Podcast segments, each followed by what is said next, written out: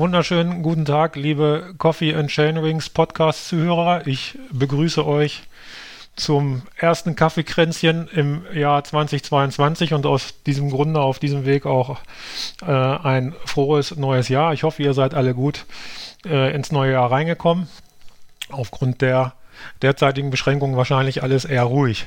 Äh, bei mir ist mein Bruder, der Axel, und wir möchten euch in dieser Folge etwas über uns erzählen und über unsere erste gemeinsame Teilnahme bei der Transalp in diesem Jahr.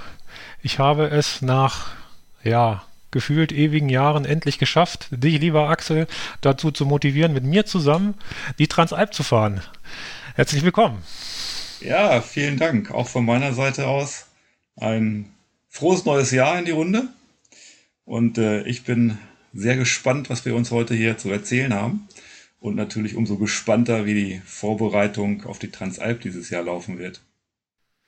Genau, äh, das ähm, allumfassende, immer präsente Thema Transalp, äh, zumindest äh, bei mir. Ich freue mich schon tierisch drauf, dass wir das endlich zusammen machen können, nachdem ich ja nun letztes Jahr und auch in 2017 mit einmal dem Thomas, der den Zuhörern auch bekannt sein dürfte hier von Coffee and Chain Rings. Und äh, im letzten Jahr mit meinem Besten, dem Jens, die Transalp fahren durfte, machen wir das nächstes Jahr als Bruderteam, äh, also als eins von vier Teams von Coffee and Chain Rings.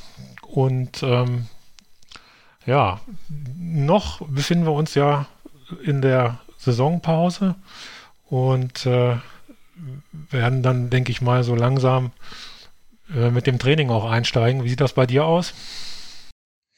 Ja, wenn man nach draußen guckt, ich bin dann doch definitiv ein Schönwetterfahrer, aber ich habe das Glück, dass ich hier so einen Rollentrainer zu Hause im Arbeitszimmer stehen habe, den ich dann auch momentan noch etwas reduziert in kleineren Einheiten nutze, aber natürlich dann, wenn es in, in die weitere Phase geht, das Ganze auch intensivieren will ist immer das Schöne, wenn man so ein Ziel vor Augen hat, dass man dann natürlich auch viel mehr motiviert ist, ähm, ja, ins Training einzusteigen und auch gewisse, gewisses Pensum abzu absolvieren dann.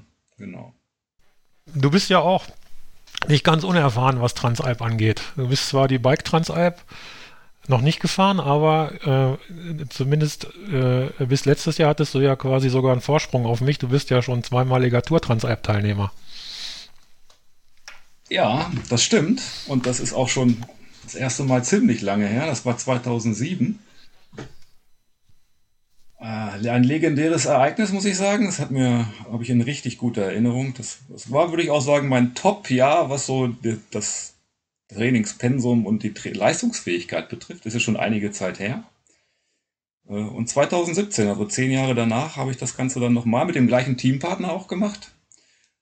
Und da hat man dann schon gemerkt, dass man ein paar Jahre älter geworden ist. Das war doch irgendwie gefühlt deutlich anstrengender. Wir hatten allerdings auch wettermäßig 2017 einige Kapriolen, also sogar so, dass da eine Etappe gestrichen wurde.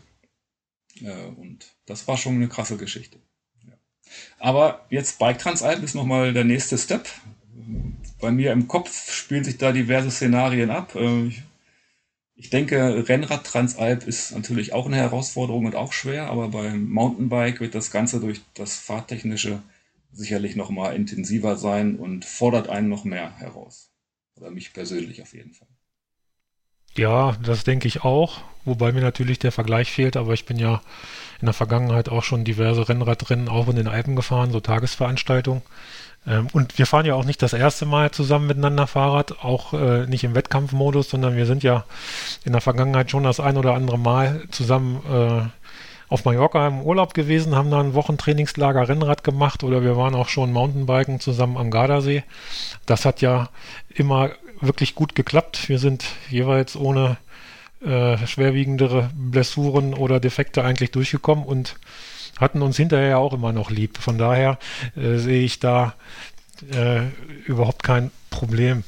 Ähm, was haben wir denn schon so zusammen gemacht? Ich habe mal versucht äh, zu reflektieren, ähm, wo wir zusammen am Start gestanden sind und da ist mir natürlich als erstes eingefallen, letztes, nicht letztes Jahr, sondern ich glaube 2019 war es, sind wir beide zusammen den Ötztaler gefahren.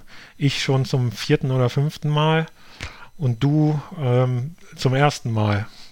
Und äh, ja, die Wetterbedingungen, die waren natürlich äh, äh, so schlecht, dass man hinterher gesagt hat, das war der schlechteste Ötztaler wettermäßig aller Zeiten. Wobei die anderen Ötztaler, die ich vorher gefahren bin, waren jeweils auch hinterher so deklariert. Von daher kannst du dich da noch. Nicht, ob du das gerade ein Stück weit durcheinander bringst. Ich meine, 2019 hatten wir super Wetter. Nur diejenigen, die über die 11-Stunden-Marke gekommen sind, die sind dann am Ende im Regen gelandet. Aber ja, stimmt, hatten, du hast recht. Wir hatten, wir hatten sonst einen super Tag, muss ich sagen. Stimmt, du hast recht. Ganz gut. Das habe ich verwechselt.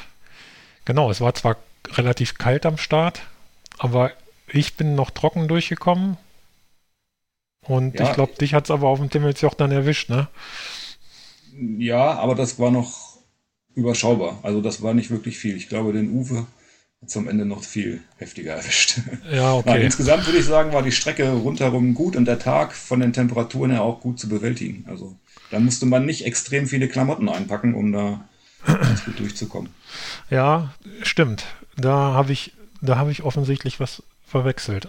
Aber wir haben ja noch mehr gemeinsame Sachen gemacht. Äh, legendär.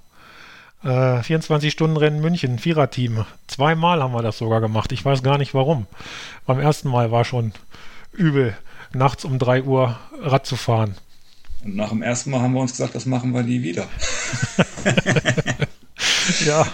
Aber wie es halt so ist, das sind alles immer wieder Wohnungstäter, ne? Genau. Ja, beim ersten Mal waren wir zu viert da, alles Kollegen von, äh, wir vier als Kollegen, ne? Und äh, sind da recht genau. unbedarft rangegangen.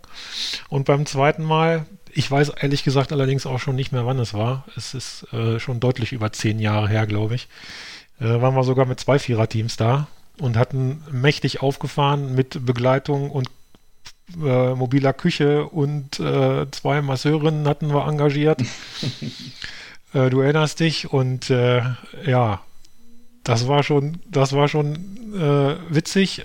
Am härtesten war die Heimfahrt nach Hause, weil wir ja direkt dann nach Zieldurchlauf ins Auto gestiegen sind und nach Hause gefahren sind.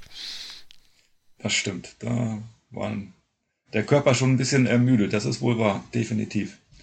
Ja, aber es war, waren trotzdem im Nachhinein waren es schöne Sachen, die man da gemacht hat. Und ich habe mir in Vorbereitung ja auch nochmal Gedanken gemacht und habe überlegt, mit was für Fahrrädern war ich denn da überhaupt so am Start. Und bei dem ersten 24-Stunden-Rennen, weiß ich, da war ich mit einem Giant Ecstasy Hardtail unterwegs, das ich mir selbst aufgebaut hatte, genau. Und beim zweiten 24-Stunden-Rennen war ich dann mit dem Rocky Mountain Element mit 80 mm Federweg am Rahmen und 100 Kabel, glaube ich, unterwegs. Genau, da war schon ein bisschen mehr Komfort. Stimmt, und alles noch zu 26er Zeiten. Da war 29 oder 27 plus noch in weiter Ferne. Ja, wobei ich ja eh erst ganz spät jetzt auf diesen 29er Zug aufgesprungen bin, muss ich sagen. Ja. Ich habe mir ja das, das Fokus Raven als 29er vor zwei Jahren, glaube ich, gegönnt und jetzt 2021 dann nochmal auch ein Fokus als Fully, was dann auch für die Transalp 2022 herhalten muss. Ja, äh, zum Material kommen wir, glaube ich, später nochmal drauf zurück, was wir da so ja, okay. vorhaben. Ähm, ich habe hier noch auf meiner Liste Bad Salzdetfurt Mountainbike Bundesliga 2008. Letzte Rennen, bevor dein Sohn geboren ist. Da haben wir uns auch schön gebettelt. Da hattest du einen Vorsprung äh, von drei Sekunden im Ziel, glaube ich. ja, es wurde von Runde zu Runde weniger, wenn ich das so richtig in Erinnerung habe. Und hatte mich dann am Ende, war ich doch ein bisschen verwundert, dass du so nah hinten dran warst. Ja, genau. Ja, und dann äh, hast du ja eine etwas längere äh, äh, kindbedingte Wettkampfpause eingelegt und irgendwann sind wir aber wieder eingestiegen und haben die Tour de Energy Rennrad in Göttingen, Langstrecke, wobei Langstrecke ja relativ ist, sind ja nur knapp über 100 Kilometer. Ähm, die haben wir dann da jetzt, ich weiß gar nicht, viermal, fünfmal schon miteinander absolviert und es ist immer cool, weil das hier quasi ja um die Ecke ist, ne? Das kann man wohl sagen. Ich finde die Strecke einfach richtig gut, weil die so schön abwechslungsreich ist und das Rennen ist ja immer Ende April. Das heißt, man ist auch noch nicht auf, auf dem höchsten Leistungslevel für die Saison. Und da machen machen diese knapp 100 Kilometer einfach Sinn. Mit dem leicht kopierten Gelände dabei und dem hohen Hagen, das, das ist schon fordernd und immer wieder eine gute Veranstaltung. Auch mit diversen Wetterereignissen, die wir ja auch schon hatten. Ja, das stimmt. Also ich erinnere mich an die ein oder andere Zieldurchfahrt im Hagelsturm. Äh, bedingt dadurch, dass es ja meist Ende April ist, ja. Aber das macht, tut dem Spaß trotzdem keinen Abbruch. Also es ist immer eine schöne Veranstaltung. Also wer da mal Lust zu hat ähm, und nach Göttingen kommt, äh, es sind, glaube ich, auf die 100 Kilometer auch 1400, 1500 Höhenmeter knapp zu absolvieren und die letzten 40 gehen quasi rasant bergab bis ins Ziel. Also da kann man schon äh, ein bisschen klettern und aber auch richtig schnell fahren. Ja, genau. Am Ende ist dann nochmal der, der Wind der Scharfrichter. Ne? Da kann man, wenn man einen guten Tag hat, hat man dann Rückenwind auf den letzten 30, 40 Kilometern. Ansonsten wird es nochmal richtig hart. Genau, ja. Ja, zurück zur Transalp 2022, dieses Jahr. Ähm, was wollen wir da erreichen eigentlich? ja, ich hoffe, dass wir da auf einen, auf einen äh, gemeinsamen Nenner kommen. Nicht, dass deine Ansprüche da gänzlich andere sind als meine. Also für mich ist das erste Ziel natürlich, und ich hoffe, das ist für dich auch so, ich will da gesund durchkommen, ohne Stürze, ohne Materialschäden, wenn es geht. Und natürlich auch mit einem gewissen sportlichen Anspruch. Das heißt für mich, ich will nicht letzter werden, aber ich kämpfe da auch nicht um irgendwelche Platzierungen. Dafür bin ich äh, einfach auch gar nicht gut genug, gar nicht gut genug im Training. Das, äh, ich denke, da hoffe, dass wir da als Team einfach so ein relativ gleiches Leistungslevel haben werden, dass wir beide zufrieden sind am Ende. Das denke ich auch. Also ähm, äh, es ist ja ein Wettkampf und wir haben ja auch beide den Wettkampfgedanken irgendwo im Hinterkopf, weil sonst würden wir uns nicht an eine Startlinie stellen, sonst könnten wir auch gemütlich zu zweit oder mit Freunden oder mit sonst irgendjemanden ähm, aus Spaß über die Alpen fahren und an jeder Kaffeekanne anhalten und ein mhm. Foto machen und die Trinkflasche auffüllen. Äh, das ist ja in diesem Fall nicht so, sondern es läuft ja irgendwo eine Uhr mit. Äh, ich glaube, wir, ich, also ich möchte mich einfach da vernünftig aus der Affäre ziehen und äh, gesund mit stolzer Brust am Ende über die Ziellinie fahren und wenn dann da ein Ergebnis steht, äh, wo wir uns irgendwo ja, vielleicht im Mittelfeld platzieren. Oder im internen Ranking, was ja nie ausgesprochen wird äh, von Coffee und Chainrings, die vier Teams. Wenn wir da nicht die letzten sind von den Vieren, dann bin ich, glaube ich, auch zufrieden. Wobei, das muss man immer sehen, wie sich diese Woche entwickelt. Äh, sieben Tage sind lang und äh, jeder hat mal einen technischen Defekt. Äh, beim Rennrad, bei der Rennrad Transalp ist das wahrscheinlich eher weniger. Beim Mountainbike kann dir immer mal ein Reifendefekt oder ein Kettenschaden reingerätschen und dann verlierst du einfach Zeit. Aber man kann auch einfach mal einen rabenschwarzen Tag erwischen. Äh, und ähm, die diesjährige Transalp, die letzte Etappe kenne ich. Das ist, mit der habe ich noch eine Rechnung offen. Das ist nämlich eins zu eins die Etappe von 2017 äh, die ich damals mit Thomas gefahren bin. Und äh, der letzte Berg von Rovereto hoch Richtung äh, Naranjtrail, sage ich jetzt mal so grob 700 Höhenmeter auf Asphalt, brüllend heiß, total dehydriert, eine Woche Höhenmeter in die Beine, Thomas gnadenlos und ich völlig am Ende und ja, dass ich nicht rückwärts den Berg wieder runtergefahren bin. ähm, äh, ja, dafür hat Thomas gesorgt, weil er hat nämlich schön seine Hand an mein Popo gehalten. Aber ich äh, kann mich auch nicht mehr so richtig erinnern. Das ist, äh, das war mein Waterloo und äh, dieses Jahr mache ich es besser. Auf jeden Fall. Also das, das Ziel habe ich äh, mir selbst gesteckt. Ansonsten bis dahin viel Spaß haben äh, und gesund durchkommen. Also für die erste Etappe vielleicht, also da wirst du mit mir sicherlich nicht um irgendwelche Platzierungen vorne fahren, sondern die erste Etappe ist für mich das Einrollen, Warmwerden, Akklimatisieren und erstmal die, die, Luft da schnuppern. Also da muss ich ein bisschen bremsen oder da bin ich vielleicht auch ein bisschen der Bremsklotz dann, zumindest äh, am Anfang. Und am Ende versuche ich dann natürlich auch, so habe ich es bei den anderen beiden Transalp auch gehabt, dass man dann stetig so ein bisschen steigert und am Ende nochmal alles raushauen kann, also sprich auf der letzten Etappe. Genau. Wenn das denn so funktioniert, das, ja. das wäre so Ziel und Wunsch. Ja, äh, sehe ich auch so.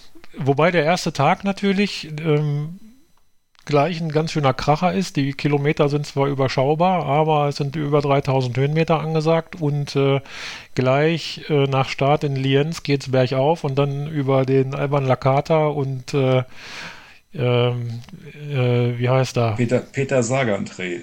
Peter Sagan Signature Trail, genau. Da geht es dann die 800 oder wie viele Höhenmeter es auch sind, gleich wieder runter. Das wird sicherlich ein schöner Einstand werden, wo wir schon mal so den ersten Geschmack, die erste Geschmacksprobe nehmen können, wie die Woche so sich gestalten wird. Ähm, und äh, ja, ich brauche auch immer. Erste Etappe ist immer schwierig.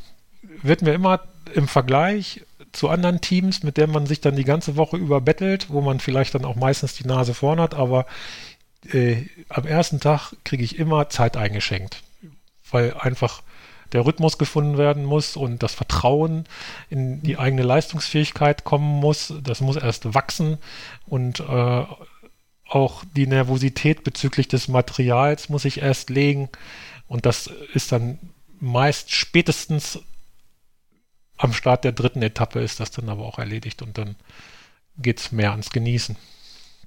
Ja, nur wenn du am ersten Tag natürlich gleich ein bisschen mehr reinhältst, hast du auch gleich mehr Kölner verschossen. Die das du stimmt. dann eben vielleicht in den Folgetagen nicht mehr hast, so wie du es jetzt aber dann möglicherweise wieder Zeit gut machen konntest gegenüber den Teams, wo du am ersten Tag verloren hast. Genau. Genau. Nein, äh, deswegen ähm, erster Tag erstmal positionieren und ins Rennen reinkommen. Ja, ich bin sehr gespannt. Es steht und fällt ja auch mit dem Wetter, da haben wir keinen Einfluss drauf, da brauchen wir uns auch keine Gedanken machen. Materialmäßig sind wir ausgestattet, kleidungsmäßig. Aber der Spaß bleibt natürlich auf der Strecke, wenn es nicht so schön ist vom Wetter her. Ja, aber da haben wir hoffentlich Glück. Wir, ich meine, Lienz ist ja auch schon südlich vom Alpenhauptkamm und insofern ist die Wetterstabilität ja hoffentlich dann auch ein bisschen größer. Genau. Stichwort Material. Du hast es ja eben schon einmal angerissen. Mhm. Ähm, du hast dich jetzt gerade kurz vor Saisonende noch mit ähm, neuem Material eingedeckt. Focus One oder Focus O1E, ich weiß nicht genau, wie es ausgesprochen wird. Fully 100 mhm. mm vorne, hinten, einmal 12. Das wird wahrscheinlich dann das Material deiner Wahl sein gehe ich aktuell von aus. Ne? Ich habe ich hatte ja bis vor kurzem noch einen Fully als 26er. Das ähm, war jetzt mal an der Zeit, äh, abgelöst zu werden. Und ähm, da habe ich dieses Focus One ja, gebraucht erstehen können und bin doch schwer begeistert, muss ich sagen. Also hier für, für unsere äh, Mittelgebirge, hier Deister, wo ich ja regelmäßig fahre, reicht das völlig aus für mich. Ich bin jetzt auch nicht der, der Enduro-lastige Downhiller, der dann äh, immens viel Federweg überhaupt ausnutzen kann. Da reicht die Fahrtechnik einfach auch nicht. Und diese 100 Millimeter sind hier super. Man, das Rad hat so viel Vortrieb, ich bin schwer begeistert. Also das macht richtig Laune. Ich bin auch jetzt ja zum ersten Mal auf, naja, wobei nicht ganz, ich auf Tubeless unterwegs. Bei unserem allerersten Gardasee-Urlaub Oh. Bin ich auch schon tubeless gefahren. Ja. Das kam mir, jetzt, kam mir jetzt nämlich in Erinnerung. Da hatte ich so eine, ja, diese, die erste Vorstufe oder die erste Stufe dieser Tubeless-Reifen, das war so ein Michelin Wildgripper heißt er, glaube ich, oder Hot S. Und der war auf einer Mavic Tubeless-Felge. Und das lief eigentlich ganz gut bis zum ersten Platten. Da erinnere ich mich. Und dann habe ich den Schlauch eingezogen und den Mantel nicht mehr über die Felge gekriegt. Ey, da war ich ein bisschen gefrustet. Ja, dazu müssen wir den Zuhörern vielleicht sagen, das ist schon wirklich sehr, sehr lange her. Ich glaube, damit, damit ist, glaube ich, ein Rotwild damals gefahren, ne? Kann das sein? Nee, ein Fusion. Ah, das war das X-Fusion, genau. Das Fusion Raid. Genau. Und, Geiles äh, Fahrrad auch, aber, aber diese, seitdem nie wieder tubeless bis zu diesem Jahr. Ja. Ja, das und hat sich natürlich extrem weiterentwickelt. Das damals war ja dieses Tubeless von Mavic entwickelt, das nannte sich UST. Das waren genau. äh, bleischwere äh, Reifen, die man ohne ähm, Dichtmilch gefahren ist. Die sind man, ist man trocken gefahren. Ich glaube, Milch gab es zu der Zeit noch gar nicht. Genau. Und äh, die waren sehr schwer, weil viel Material äh, dran war, um die dicht zu bekommen. Und die haben sehr, sehr stramm in den Felgen gesessen. Ähm, und ich weiß es noch, als wenn es gestern gewesen wäre, weil ich mir da auch ziemlich Sorgen gemacht hatte. Da sind wir den Navene Trail runtergefahren und äh, wir alle waren unten und äh, du kamst nicht und kamst nicht und kamst nicht. Ja. Und äh, es dauerte wirklich, wirklich sehr, sehr lange, bis du dann irgendwann mal angerollt kamst. Und äh, es besteht aber da ja auch keine Möglichkeit, wieder zurückzufahren, weil der einfach bergauf nicht fahrbar ist, der Trail. Man hätte also zu. Fuß gehen müssen, aber ich wusste ja auch nicht, wie weit. Ähm, und dann hat dir ja, irgendwer, glaube ich, sogar geholfen. Da habe ich den Reifen massiert, dass er dann irgendwann doch nochmal über die Felge gesprungen ist, über das Felgenhorn. Genau, ja. Hat einige Zeit in Anspruch genommen. Ja, genau. Aber ich glaube, das war es dann auch mit Pannen in dem Urlaub. Ja, das stimmt. Also genau. grundsätzlich hat das System funktioniert. Äh, die, das letzte Prozent Sicherheit, das ist halt immer schwierig dann. Ja.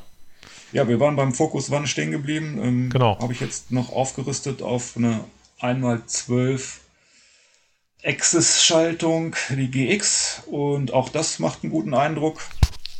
Äh, dass da dieses elektrische Schalten durchaus sehr, sehr schön ist. Ja, ja ich bin ja also ich werde wahrscheinlich wieder mit dem Scott Spark an den Start gehen, auch vorne hinten 100 mm Fully so wie ich es letztes Jahr auch gemacht habe.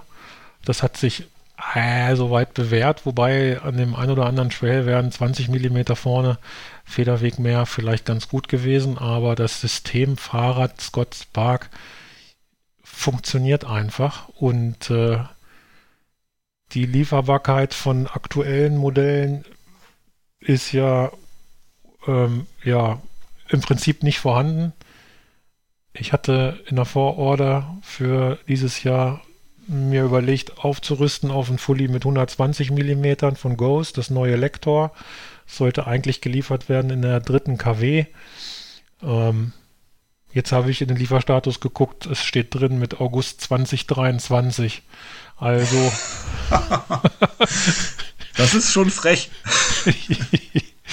ja, aber es ist nicht zu ändern. Die, die, die äh, Zuliefererlage scheint da wirklich schwierig derzeit zu sein. Ob es an den hohen Frachtkosten liegt oder dass die Teile tatsächlich nicht produziert werden können, die gebraucht werden, um so ein Fahrrad zu vervollständigen, ich weiß es nicht. Insofern Scott Spark, ähm, ja, einmal 12 natürlich, eine AXS rüste ich vielleicht noch nach, bin ich mir noch nicht sicher. Äh, ich habe sie hier liegen, werde sie auch testen ob ich sie dann einsetze, wird sich zeigen. Wichtig, und da geht, glaube ich, kein Weg dran vorbei, äh, auf einer Transalp 2022 mit den entsprechenden fahrtechnischen Schmankerln, die da eingebaut werden, ist eine Dropper-Post. Das wäre jetzt auch noch meine Frage gewesen. Wie siehst du denn das? Ähm, macht es Sinn, da so eine absinkbare Sattelstütze einzubauen oder nicht? Aber die Frage hast du jetzt quasi schon beantwortet. Ja, also die Zeiten, wo wir in den Alpen gefahren sind mit äh, Sattelstützen Schnellspanner und äh, den Berg hoch und oben angehalten, dann die Sattelstütze tiefer gestellt haben und Berg runter gefahren sind, unten wieder angehalten, äh, den Schnellspanner gelöst und die Sattelstütze wieder in Fahrposition hochgestellt haben, die sind ja nun mal vorbei. Ähm, gemacht haben wir es schon immer und jetzt geht es halt automatisch. Ähm, es gibt sicherlich verwegene Hardtail-Piloten, die auch die Transalp fahren und äh, die Trails weitaus schneller runterfahren äh, mit, mit Hardtail und äh, ohne Sattel, absenkbare Sattelstütze, als wir das tun. Aber der Komfort und der Zeitgewinn ähm, und vor allen Dingen auch der Sicherheitsgewinn bergab, weil man einfach Platz hat äh, und den Schwerpunkt gut verlagern kann und das Fahrrad unter einem spielen lassen kann, ohne dass man Gefahr läuft, dass äh, der Sattel einem irgendwo einen Treffer verpasst, wo es unangenehm ist, äh, das ist halt einfach ungleich größer und äh, die 500 Gramm oder 400 Gramm Gewichtsnachteil, die man da mit sich schleppt, wiegt das meiner Meinung nach mehr als einmal wieder auf. Äh, und für mich gibt es keine Frage, Dropper Post muss bei der Transalp im Fahrrad sein. Muss. Ja, das werde ich dann wohl auch so halten. Da, da lerne ich dann von dem Erfahrenen. also ich habe jetzt die Bike Yoke Divine SL, die hat nur 80 mm Verstellweg. Das reicht mir aus. Ähm, andere sagen, es müssen wenigstens 150 sein. Andere schreien nach 200 mm Absenkbarkeit. Ich finde aber diese 80 mm sind ausreichend, um Sicherheit zu bekommen und man kann sich zur Not auch trotzdem nochmal hinsetzen, ohne dass man ständig den Hebel drücken muss. Ähm, für mich optimal. Ist dann auch vielleicht sogar noch die bessere Option, falls so eine Stütze mal ausfällt. Ne? Dann sinkst du nur auf 8 cm runter und nicht noch weiter. Ja, das wollen wir mal nicht hoffen, dass da irgendwas ausfällt. Also jeder technische Defekt, der nicht auf dem Trail behoben werden kann bei der Transalp, ist einfach nur nervig und kostet dich im Ziel, wenn du denn überhaupt noch ins Ziel kommst, Energie und Zeit, die du am nächsten Tag dann spürst, weil sie einfach, weil die Regeneration einfach ähm, ja nicht optimal war und äh, es stresst ja auch ungemein. Na? Ja, auf jeden Fall. Im Zweifel hast du dann noch Knieschmerzen oder irgendwas, weil halt man eine Schonhaltung eingenommen hat auf dem Rad, weil irgendwas blöd war. Generell ähm, bin ich der Meinung, dass ich ähm, das Fahrrad so leicht wie möglich haben möchte natürlich, aber ohne Kompromisse in, der, in der Alltagstauglichkeit und in der Stabilität einzugehen. Das Fahrrad muss einfach funktionieren. Und ich möchte mir nicht auf dem Trail bergab, weil ich Leichtbaureifen drauf habe, äh, die das letzte Quäntchen an Gewicht noch rausquetschen, möchte ich mir nicht äh, äh, ständig überlegen, welche Linie ich fahre, sondern ich möchte schon einen Sicherheitsplus haben und wenn die Konzentration nach dem Mittag, nach vier Stunden, dann auf dem abschließenden Trail bergab, der vielleicht auch technisch ist, äh, wenn die Konzentration leidet, möchte ich einfach ein gutes Gefühl noch haben und wissen, ich kann mich auf mein Material verlassen. Was da, würdest du denn empfehlen an, an Reifenbreite, wenn wir bei dem Thema schon sind? Ich fahre 2, jetzt 2,4? Ja, ich fahre jetzt seit äh, einiger Zeit 30 mm Felgen Innenweite äh, mit zwei Vierern. Äh, Wolfpack, ähm, Race vorne, Speed hinten oder Race vorne und Race hinten. Ähm, das sind so die Kombis, die laufen unheimlich schnell, äh, sind pannensicher und äh, vom Gewicht her mehr als akzeptabel und der, die kosten halt auch nicht die Welt, ne? Die kosten äh, in der UVP 39,95 Euro und das ist so ein Preis, wo ich sage, der ist irgendwo noch fair. Ja, andere Reifen gibt es, die kosten 60, 70, 80 Euro aufwärts, das sehe ich irgendwo nicht mehr ein. Da kriege ich ja schon fast einen Autoreifen für, fürs Kfz. Aber da hat jeder seine eigenen Präferenzen, äh, was die Reifenmarke angeht. Ich weiß, viele fahren schwören auf Continental, andere auf Maxis oder auch auf Schwalbe. Ähm, das hängt auch so ein bisschen von den persönlichen Vorlieben und vom Fahrstil ab, denke ich. Ja. Äh, aber wo wir gerade bei Reifen sind, äh, natürlich tubeless und dann ja mit oder ohne Reifeninsert. Ne? Das ist ja auch nochmal so ein Thema. Ich habe es mal ausprobiert, da so eine, so eine Schwimmnudel hinten drin zu haben. Hat ganz gut funktioniert. Hab nie eine Panne gehabt zum Glück. Deswegen weiß ich nicht, wie es ist, wenn ich unterwegs mal einen Platten habe und ich muss den Reifen runterpulen. Hm. Was und da ist aber so eine Wurst Gewicht drin. Aus? Ich habe die von Barbieri, die Anaconda wiegt 50 Gramm. Das ist ja nicht viel. Nee. Ja, damit habe ich gar keine Erfahrung. Bisher wirklich, ich bin ja die 2021 erst auf Tubeless umgestiegen, hatte da an dem Rad, was ich gekauft habe, auch zwei Rocket Runs, also extreme Leichtbaureifen drauf. Und bei der zweiten Fahrt im Deister ist mir dann auch gleich der Hinterreifen ordentlich weggeplatzt. Also auch so, dass man diesen Reifen dann gleich entsorgen konnte mit einem ordentlichen Loch.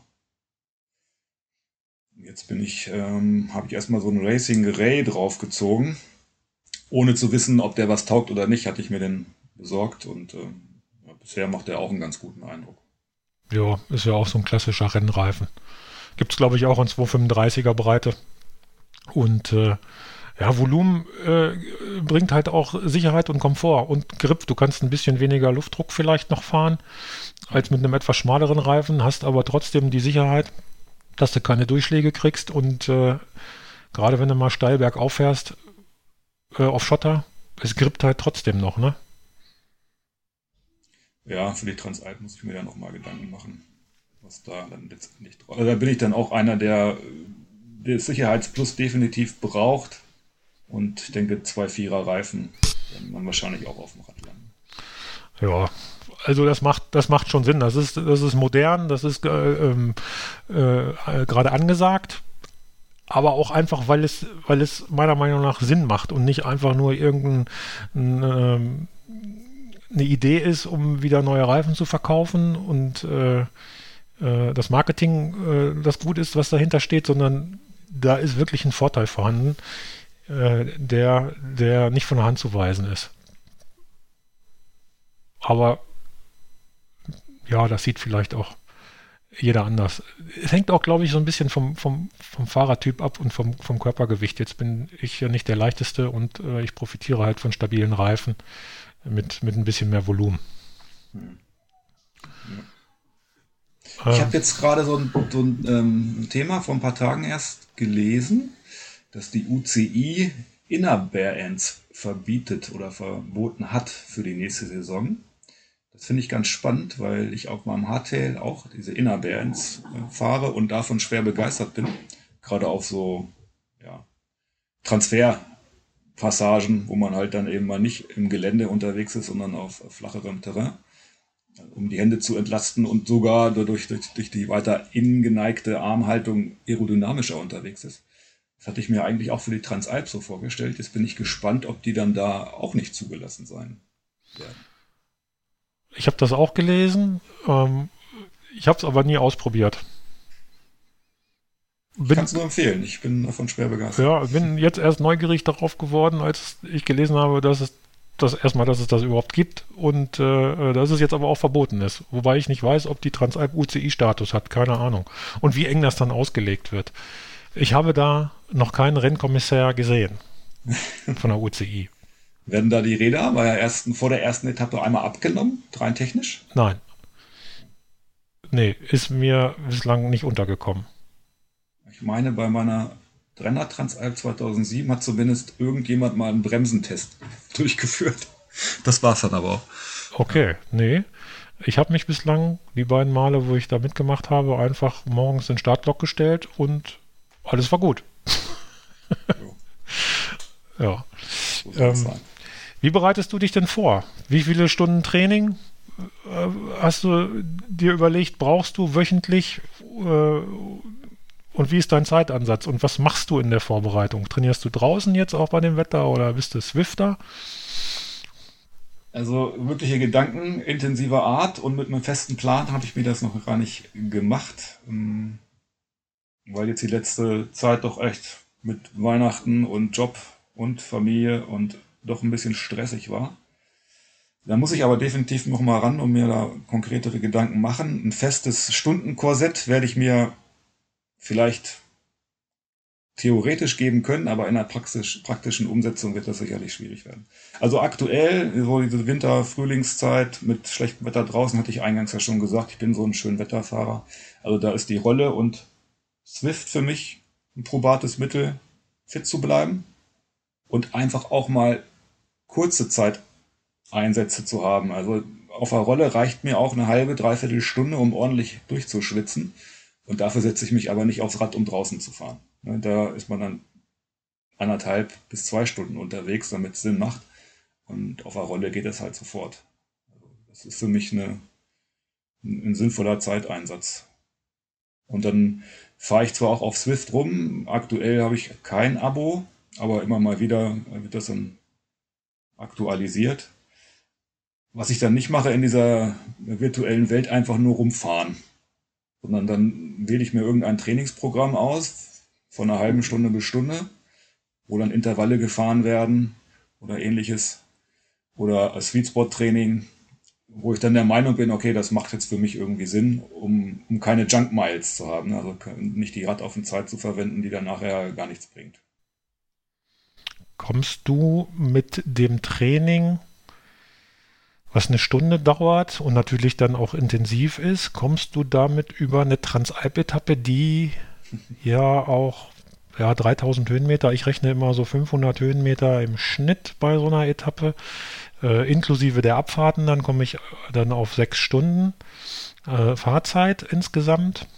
Nein. Das heißt also, die also. eigentliche, die Netto-Steigrate ist natürlich mehr als 500 Höhenmeter die Stunde, aber äh, äh ich rechne immer so 3000 Höhenmeter durch 500 sind äh, sechs. Das heißt, ungefähr sechs Stunden äh, dauert so eine Etappe dann und das Ganze dann ja auch über mehrere Tage mal. Wir haben ja da auch jetzt Etappen bei von äh, 110 Kilometer Länge teilweise.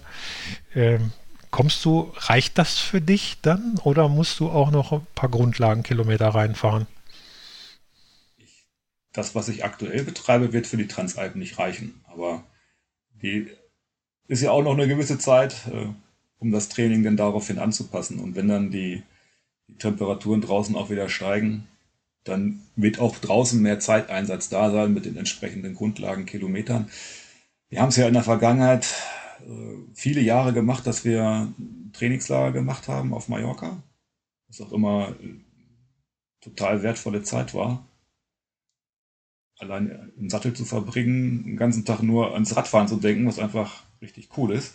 Das werde ich jetzt 2022 sicherlich nicht schaffen. Allein wegen Corona weiß man ja gar nicht, kann man fliegen, kann man nicht fliegen, gibt es irgendwelche Quarantänebestimmungen oder was auch immer. Insofern wird das Ganze hier zu Hause stattfinden. Ich habe mir nochmal eine Woche Urlaub eingeplant, so von zwischen Pfingsten oder Himmelfahrt und Pfingsten irgendwie in dem Zeitraum. Wo ich dann hoffentlich vielleicht nochmal ein paar Tage in Harz fahren kann. Das war so ein Gedanke, den ich habe, um dann nochmal strukturiert am Stück Grundlage auch zu verbessern. Und auch, was für mich aktuell gar nicht machbar wäre, wäre der Zeiteinsatz sechs Stunden für so eine Etappe, das zu bewältigen und dann auch noch mehrere Tage am Stück.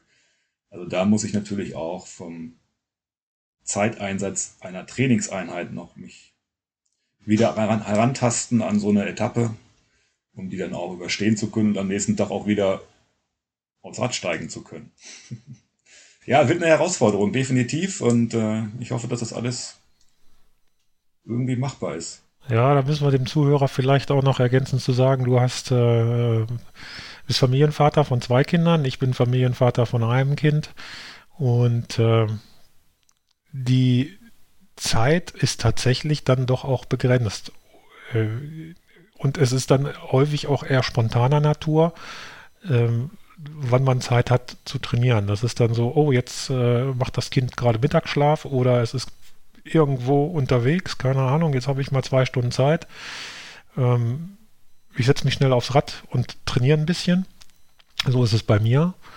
Ähm, so das klassische äh, Schema, weiß ich nicht, dienstags, donnerstags, Samstag, Sonntag äh, gibt es eigentlich nicht, sondern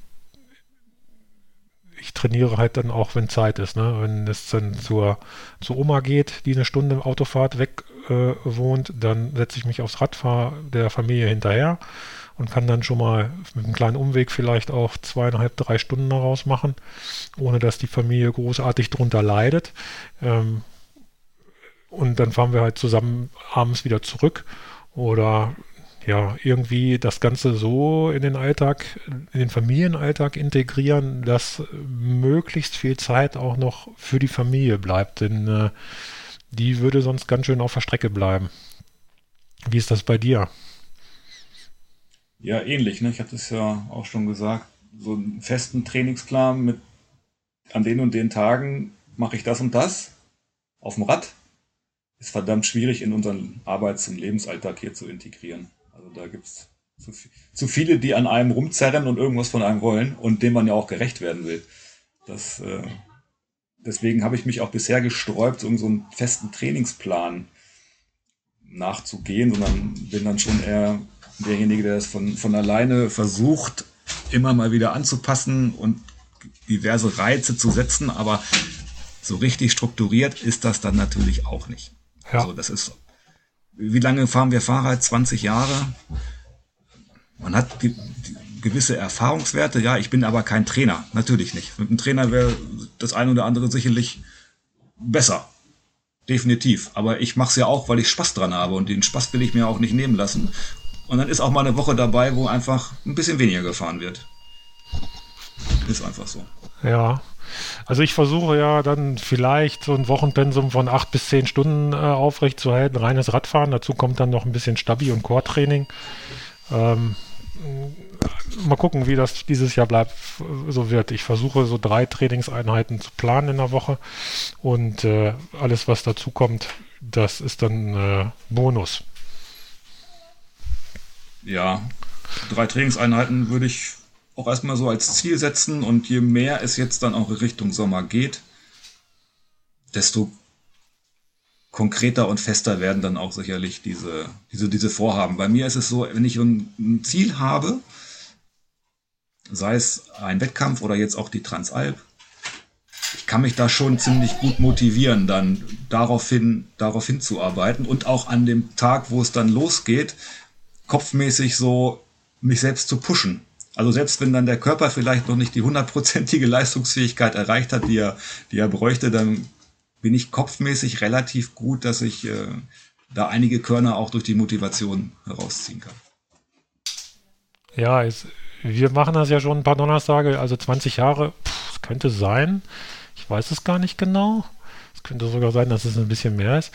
Äh, ich sage ja immer gerne, du bist der Talentiertere von uns beiden und ich äh, äh, bin der Arbeiter.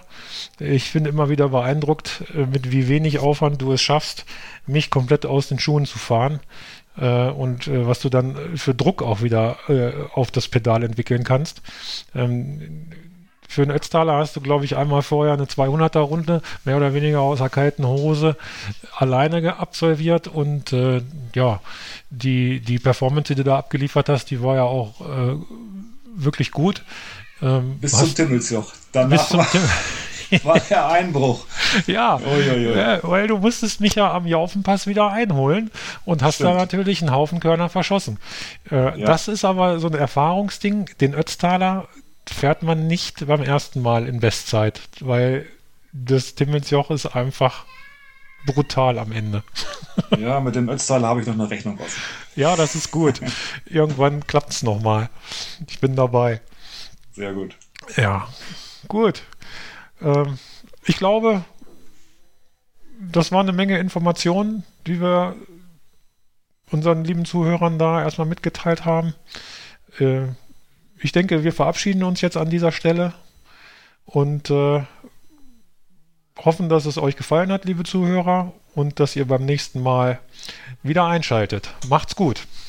Vielen Dank auch von meiner Seite und äh, fleißiges in die Pedale treten. Und vielleicht sehen wir uns ja nochmal beim Kaffeekränzchen. Oder hören uns. Genau.